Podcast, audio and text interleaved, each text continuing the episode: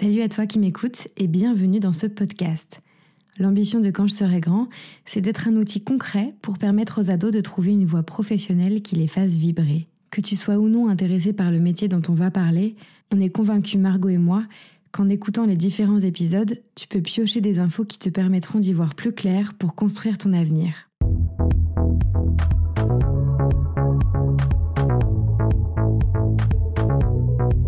Quand je serai grand,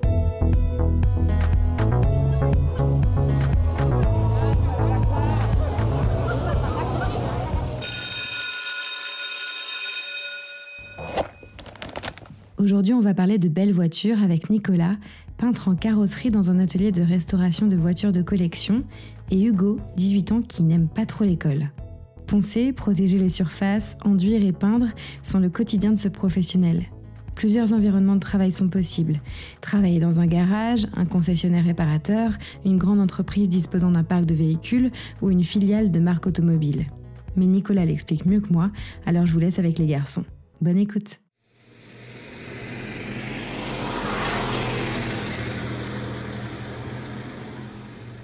Donc du coup, salut, moi je m'appelle Hugo, donc je suis en carrosserie.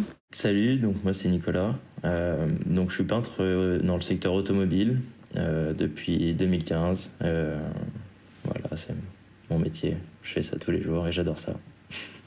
D'accord. Actuellement, là, je suis en, j'ai fini mon CAP donc l'année dernière. Donc là, j'ai, je me suis relancé dans un bac, sauf qu'ils n'avaient pas de place et du coup, bah là, je suis actuellement dans une année euh, un peu compliquée parce qu'à la fin de cette année-là, j'aurai aucun diplôme. Du coup, ça sera que l'année prochaine encore pour un diplôme. Et euh, mon patron, il a plusieurs garages. Et du coup, bah, comme en mécanique, ils ont besoin d'aide, bah, je suis du coup beaucoup plus là-bas à aller chercher des pièces de véhicules à droite à gauche, à les aider en mécanique. Et c'est compliqué bah, pour mon diplôme. Parce que bah, du coup, en fait, ça, ça me démotive de faire de la carrosserie. Ok, bah écoute, euh, il m'est arrivé à peu près la même situation. Donc euh, moi de base, euh, j'ai fait un, un, bac pro en carrosserie, donc en lycée professionnel. donc j'avais des stages et donc je devais passer mon CAP et mon bac. Sauf que bon bah moi et le niveau scolaire c'était pas trop facile je passais un peu mon temps à, dessiner, à parler. Donc ça et l'école, c'est pas trop trop le bon, c'est pas le bon mélange quoi. Du coup, euh, j'ai décidé d'arrêter mon bac et je suis parti euh, du coup faire un CAP de peintre, donc en alternance dans un CFA. Et, euh, et du coup, moi dans cette année, cette année de, CAP, j'étais dans un petit garage, donc on était trois à, bosser dans le garage, dont le patron. Et bah, mon patron en fait m'a grossièrement fait comprendre que si je voulais apprendre le métier, il fallait que je reste le soir après mes horaires ou le week-end. Donc du coup, moi, quand j'ai compris ça, j'ai dit bon bah pas de souci, euh, je vais apprendre ailleurs, je vais faire en sorte d'apprendre par mes propres moyens. Du coup, j'ai un de mes amis qui m'a donné euh, énormément de conseils, qui lui m'a appris à travailler euh, sans rien demander en retour ou quoi. Donc du coup, j'ai arrêté mon contrat avec mon patron tout en restant engagé avec le CFA pour pouvoir passer quand même mon CAP à la fin de l'année en candidat libre. Donc, euh, ce qui s'est passé, donc euh, j'ai fait ce CAP, euh, j'ai fait les examens, j'ai tout a été bon, tout a été nickel. J'ai sorti la meilleure voiture de ma de ma classe et, et voilà maintenant. Maintenant, après, bah, je me suis dit bon, si c'est ça la vie dans un garage, moi ça m'intéresse pas. Démonter des pare-chocs, balayer toute la journée, c'est pas du tout ce que je veux faire. Donc je reviens à ce que toi tu me disais. Là, grossièrement, ton patron, toi, il te fait tout faire, sauf de la carrosserie ou de la peinture, ce qui, normalement, on te demande de faire pour passer ton diplôme. Donc, euh, donc moi, ça m'avait aussi énormément démotivé. Donc, euh, je, me suis, euh, je me suis dit, bon, bah, ok, je sais peindre, j'ai un diplôme, je vais faire de l'intérim. Donc, j'ai bossé, bossé, bossé en intérim pendant quasiment 4 ans. Et euh, à la fin de ces quatre ans, je me suis dit bon, ça me saoule définitivement. Euh, voilà, je fais énormément de sport à côté, donc euh, je voulais reprendre un brevet d'état pour pouvoir enseigner le sport. Et, et, en fait, bah là, à la fin du premier confinement l'année dernière, j'ai mon employeur actuel du coup qui, qui recherchait un peintre et je l'ai démarché pour pouvoir au moins faire un essai euh, et, en fait, c'est quand je suis arrivé dans cette entreprise-là, je me suis dit, ah d'accord, là c'est un vrai garage. Là, on fait de la vraie carrosserie. Euh, je vais peindre tous les jours.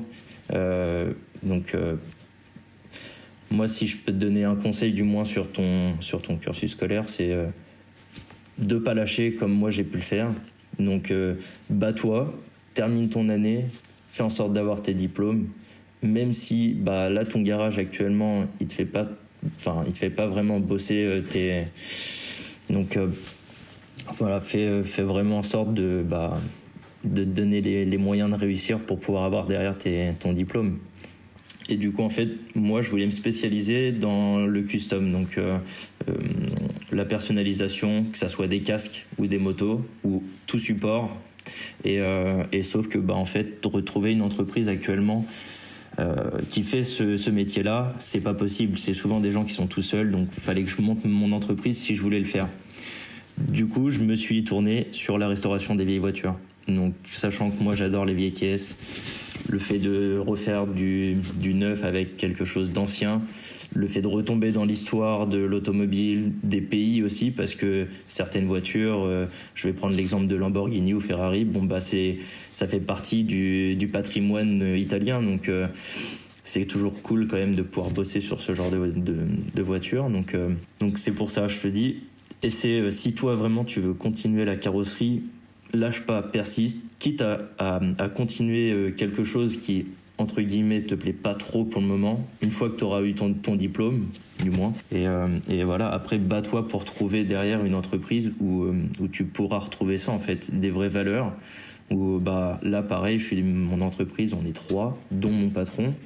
Donc, il y a un, donc, un employé qui est peintre, lui aussi, et mon patron est le seul à s'occuper de tout ce qui est carrosserie. Donc lui, il fait tout ce qui est, euh, en fait, de base, il fait euh, de la tôlerie-forme. Donc c'est-à-dire qu'il va prendre un carré de tôle, il va le découper, il va le planer, il va le marteler, il va lui donner une forme, des galbes, et, euh, et après il va la enfin, remettre cette pièce-là sur la voiture. Il va il va la souder, il va la traiter, tout ça, et moi je vais récupérer la voiture, et derrière je vais faire donc le travail de carrosserie, de carrosserie, c'est-à-dire de mettre bas un mastic de finition pour que la voiture soit lisse derrière, et puis après toutes les étapes de peinture, donc euh, les après, repenser d'après, tout ça, enfin bref. Ok, nickel. Et du coup, là, actuellement, ce que tu fais, ça te plaît et tu veux pas en sortir, c'est ça du coup, si j'ai bien compris.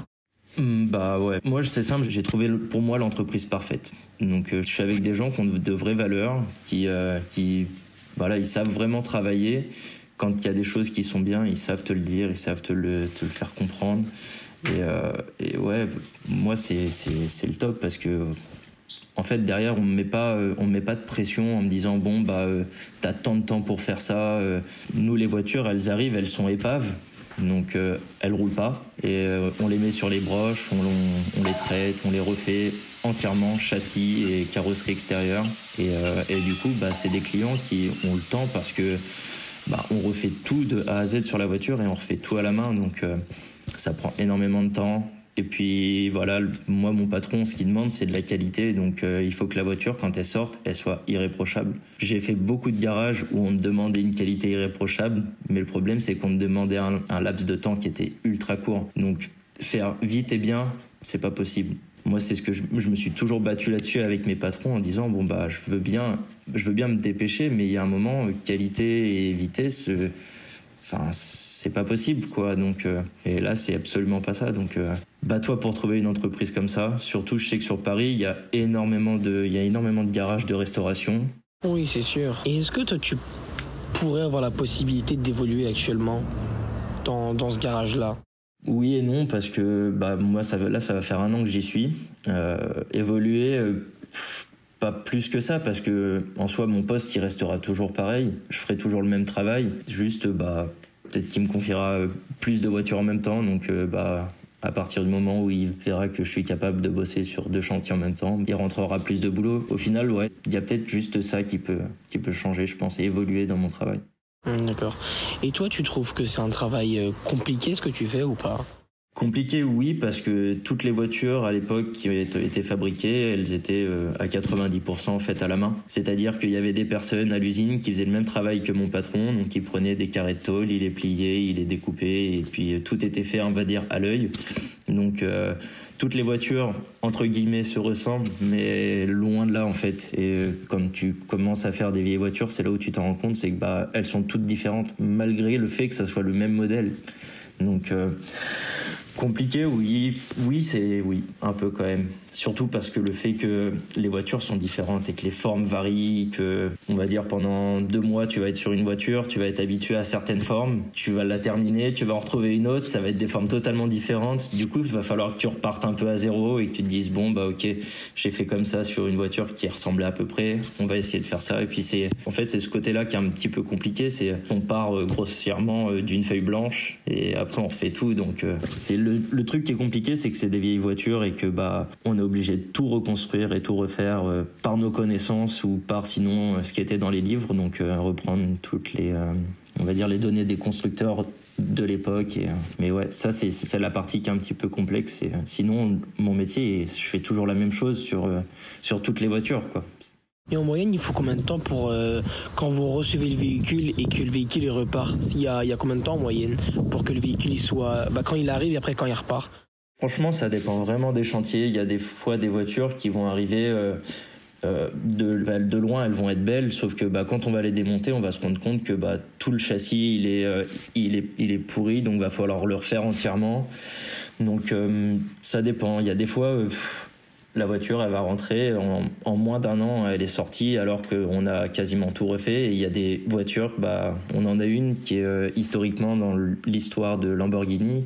Ça a été la première à rouler aux 24 heures du Mans. Du coup, cette voiture-là, bah, elle a aucune valeur euh, monétaire parce que bah, c'est c'est une histoire quoi. Donc euh, on prend le temps de on prend le temps de vraiment bien faire les choses. Et là cette voiture là on attend encore que le moteur il soit terminé pour pouvoir la rendre au client. Et ça fait euh, je crois que ça fait bientôt une dizaine d'années qu'elle est dans le garage. Ah oui quand même. Ah oui ça en fait du temps. Mais après quand la voiture elle va ressortir elle va être toute propre toute nickel Ouais, elle sera, elle sera parfaite. Elle sera même mieux que quand elle est sortie d'usine. Mais euh, donc, euh, elle a été mise très longtemps en stand-by. Et, euh, là, bah, là, on est, en, enfin, on est en train de la finir. Donc, je pense qu'elle devrait pas tarder à repartir. Moi, je suis arrivé, bah, du coup, au mois de, au mois de mai. Euh, par exemple, euh, au mois de mi-octobre, je me suis mis sur une voiture qui est une Jaguar Type E. Et euh, bah, en mois d'octobre, j'ai commencé à la faire, donc la remonter, faire toute la carrosserie, le masticage. Et, et là, bah, on, là, elle repart juste pour remonter la sellerie. là, jeudi, elle, est livrée, quoi. Et quand vous récupérez des voitures, imaginons, je sais pas, on va dire le pare-choc il est cassé en deux, et ben vous, vous, vous pouvez pas le changer par exemple. Vous devez le refaire complètement vous-même. Alors on peut le changer. Après, euh, généralement, ce qu'il faut savoir, c'est que sur ces vieilles voitures-là, c'est des pièces qui sont euh, qui sont à retravailler. Donc on va avoir un pare-choc, mais ça va être du à peu près et euh, bah, va falloir le réadapter à la voiture. Des fois, va falloir le redécouper, le ressouder. Donc généralement, on préfère prendre les pièces d'origine, les retravailler, leur redonner une nouvelle vie, après les renvoyer faire chromer, et puis après on les réinstalle sur les voitures. Mais sinon, c'est très très compliqué de trouver des pièces. Ou... En l'occurrence, bah, les pare-chocs, euh, c'est pas comme les voitures actuelles, c'est pas des pare-chocs en plastique ou quoi, c'est généralement des pare-chocs euh, qui sont pas très grands en hauteur, qui sont assez longs, euh, qui sont souvent en 3-4 pièces, et, et c'est des, des pare-chocs en métal qui doivent être rechromés derrière. Donc, après, pour ça, on fait sous-traiter, mais sinon, tout ce qui est travail pur de métallurgie, bah, mon patron, il s'en occupe. Et sinon, en termes de paye, c'est bien payé sinon en soi la, la, la, peinture? Bah après ça dépend. Clairement si tu veux si tu veux te faire de l'argent, faut que tu ailles dans une grosse concession. Faut que tu ailles grossièrement dans des grosses enseignes, genre Porsche, enfin ou sinon des très gros garages où bah, les taux horaires ils seront bien plus supérieurs qu'un petit artisan ou à peu près nous on est entre entre 45 et 60 euros de l'heure. Donc voilà bah approximativement, on est, on est dans cette branche-là, donc euh, d'une cinquantaine d'euros de l'heure. Donc euh, un garage Porsche, un garage Porsche approximativement, c'est ouais, c'est ça, c'est 120, 120 euros de l'heure généralement. Donc, si tu veux vraiment faire des grosses payes, bah, le mieux c'est de faire ça. Et si tu veux encore te faire plus d'argent, bah, le mieux c'est de faire de l'intérim. Mais par contre, bah. Ouais, c'est à tout moment, bah, ça s'arrête. Du jour au lendemain, ça peut s'arrêter.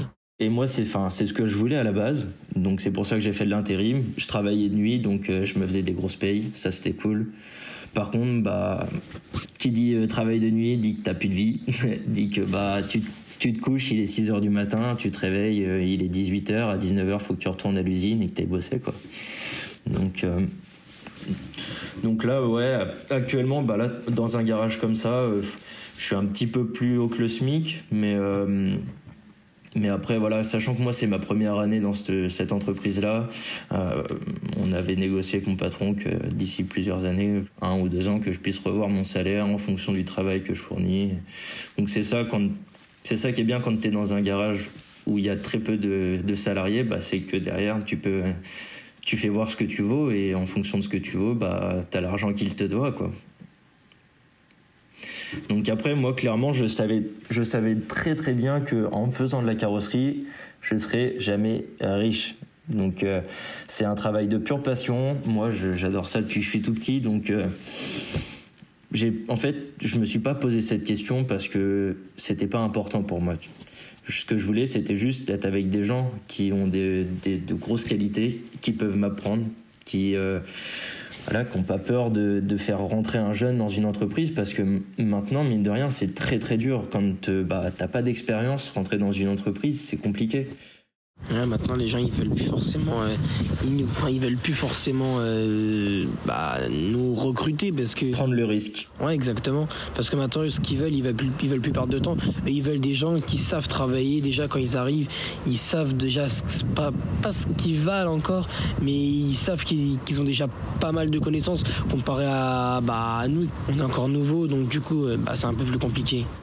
Après, ouais, moi je sais que euh, je sais que j'ai quand même, enfin, de par rapport à mon âge, j'ai quand même beaucoup de connaissances. Donc, euh, ce qui me manquait, c'était vraiment en fait de la, de la pratique. Je, enfin, je, pratiquais, mais euh, mais je pratiquais dans mon coin. Donc, c'est-à-dire que j'avais personne derrière qui, enfin, qui pouvait me dire, bon bah, tu vois, là, t'as as un peu fait de la merde. fais gaffe les prochaines fois ou quoi. Donc, donc là, ouais, j'ai vraiment, ouais, c'est en fait, le fait d'être tombé sur cette personne-là qui, euh, lui, a fait les Compagnons du Devoir, qui a fait un tour de France. Les Compagnons du Devoir, c'est une institution en France. Réunis dans une association, ce sont des ouvriers qui exercent 30 métiers différents avec un point commun, la transformation d'une matière première comme le bois, le métal ou le cuir. Le plus important, c'est qu'ils forment des jeunes pour leur transmettre des savoir-faire traditionnels. 10 000 jeunes chaque année apprennent des meilleurs. Les compagnons du devoir ont la réputation du travail bien fait. Leur slogan Soyez de ceux qui construisent l'avenir. Voilà, il a vraiment de vraies valeurs et euh, bah, des fois il préfère reprendre euh, une demi-heure, te dire bon bah voilà, ça tu vas faire ça comme ça parce que sinon derrière on va être embêté, la voiture va revenir et c'est tout ce qu'on veut pas. Ouais, c'est ça, parce que c'est compliqué. Parce que moi, dans mon travail, c'est pas comme ça que ça se passe. Moi, si on me donnait une voiture, je la faisais. Et après, bah, en fait, on venait pas vérifier ce que je faisais. Ouais, moi, c'était euh, ce que tu vas, la voiture, tu vas faire quoi? Tu vas faire vite, vite, vite, vite, vite. Mais euh, ce que tu vas faire, bah, on va le vérifier qu'après. Et si après, bah, c'est n'importe quoi, bah, c'est trop tard. C'est trop tard pour recommencer parce que le client, bah, il réclame sa voiture. C'est plus compliqué. Et moi, en fait, c'est vraiment cet aspect-là du, du métier qui m'a vraiment dégoûté. C'est que, bah, tu passes ton temps à courir après le temps que tu n'as pas, parce que clairement c'est ça. Euh, quand tu travailles en réparation euh, de voitures actuelles, bah tout se passe par les assurances, tout passe par euh, bah, le mec qui va venir, il va te dire bon bah ok, t'as une heure pour pour faire ton latéral. Du coup tu vas le regarder, tu mets une heure, une heure, je vais juste avoir le temps de démonter et de commencer à préparer les éléments quoi. Donc tu cours après le temps, donc bah du coup tu fais du travail top top. Et du coup, bah ouais, c'est compliqué parce que tu cours après le temps que tu n'as pas, quoi. Donc euh, là, voilà, tu vois, les, on va dire le mot d'ordre de mon patron, c'est en faire moins, mais le faire bien. Et quand tu vois, il m'a, il m'a, il m'a dit ça quand je l'ai rencontré la première fois, je me suis dit ah d'accord, ça c'est quelqu'un qui, enfin, il sait où il veut aller, il sait ce qu'il faut faire. Il préfère prendre son temps, mais qu'au moins les clients ils reviennent pas en disant ça c'est pas bien, ça c'est mal fait. C'est un travail qui est fait sur du long terme, mais correctement. C'est ça. Au moins il y a, y a rien à reprocher sur euh, bah, les véhicules que que vous rendez aux clients. Les clients ne pourront pas venir euh, vous dire oui, ça, ça a été mal fait parce que ça a été fait euh, calmement et proprement. C'est ça qui est bien. Mmh, exactement.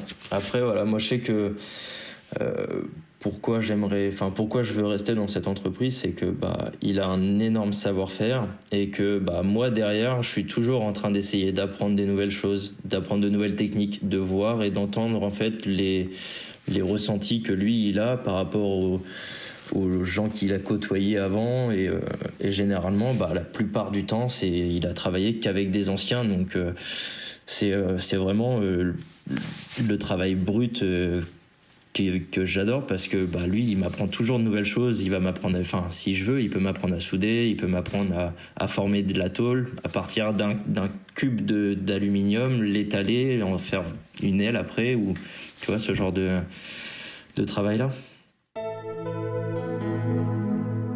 je vais te demander, Hugo, est-ce que toi, du coup, ça te remotive à essayer de persévérer cette année pour continuer en gros un peu à serrer les dents, mais à, chercher après une entreprise qui serait plus adaptée, où tu pourrais apprendre un petit peu plus?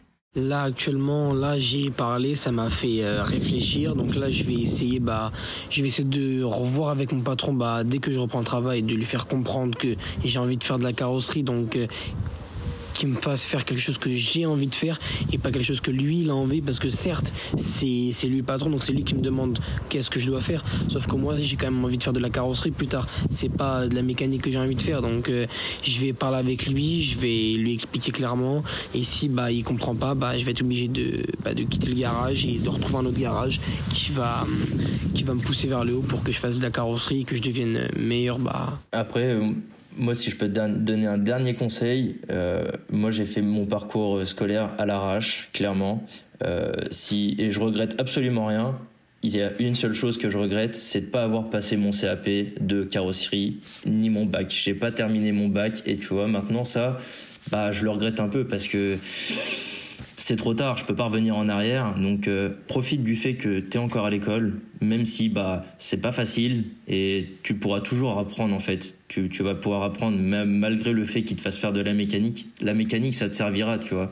Là je tombe dans un garage, des fois je me vois enfin je dois faire un peu de mécanique, je suis obligé. Bah en tout cas, merci beaucoup, ça m'a fait réfléchir. Merci à toi. Donc là, je vais essayer de tout faire bah, pour pas arrêter la carrosserie et pour euh, continuer et devenir euh, meilleur dans, dans ce métier-là. Donc euh, merci beaucoup à toi en tout cas et à une prochaine fois. En tout cas, lâche rien et je te souhaite le meilleur pour la suite, en espérant que notre question-réponse t'ait donné l'envie de continuer dans ce métier. C'est tout ce que je te souhaite et bon courage pour la suite.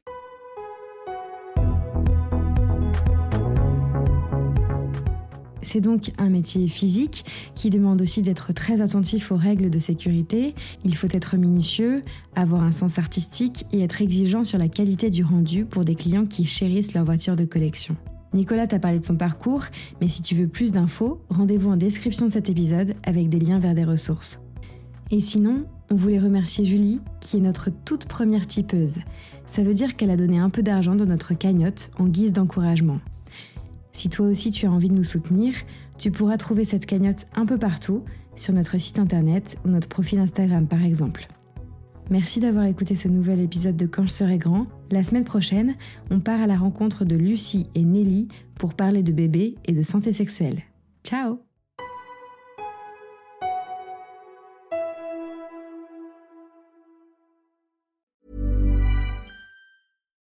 When you make decisions for your company, you look for the no-brainers. And if you have a lot of mailing to do, stamps.com is the ultimate no-brainer. It streamlines your processes to make your business more efficient, which makes you less busy. Mail checks, invoices, legal documents, and everything you need to keep your business running with stamps.com. Seamlessly connect with every major marketplace and shopping cart Schedule package pickups and see your cheapest and fastest shipping options from different carriers with rates up to 89% off USPS and UPS rates. And with the stamps.com mobile app, you can take care of mailing and shipping wherever you are. Make the same no-brainer decision as over 1 million other businesses with stamps.com. Sign up with code program for a 4-week trial plus free postage and a free digital scale. No long-term commitments or contracts. That's stamps.com. Code program.